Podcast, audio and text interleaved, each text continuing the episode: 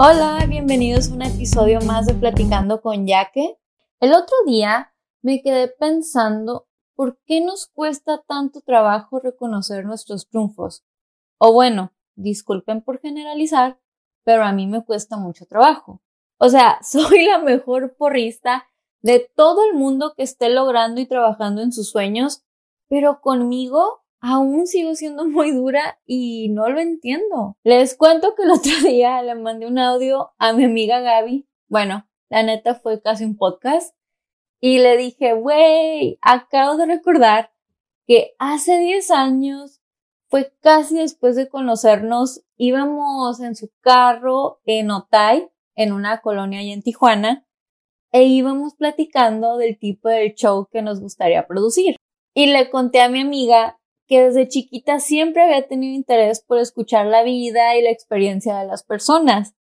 Y dije, yo quiero producir un show así estilo Oprah, estilo biografía, con un silloncito cómodo que los invitados estén súper relajados. Y después de 22 episodios de Platicando con Yaque, me acabo de dar cuenta que ese es el show que tanto visualicé. Les confieso que no lo había celebrado porque en el show que originalmente yo iba a producir, pues yo no estaría enfrente de una cámara, ni grabaría en mi casa, ni mi amiga me iba a prestar un ring light casero, ni su GoPro, y mucho menos grabaría de manera virtual. En el show del que tanto yo hablaba, yo no sería el host, grabaría en un estudio acá bien pro, existiría un crew, con personas que se encargaran de la iluminación del set, un camarógrafo, los del catering, un director técnico y yo tendría la oportunidad de conocer a mis invitados, darles el tour por los estudios, hasta llevarlos a su camerino. Y después de grabar, mi cenita con el crew y al día siguiente junta para planear el siguiente episodio. Quiero decir que el poder de la visualización sí existe y yo apenas lo estoy descubriendo. Por ejemplo, cuando tenía 19 años, dije, yo miré a Los Ángeles a estudiar y yo sabía que era una meta a largo plazo.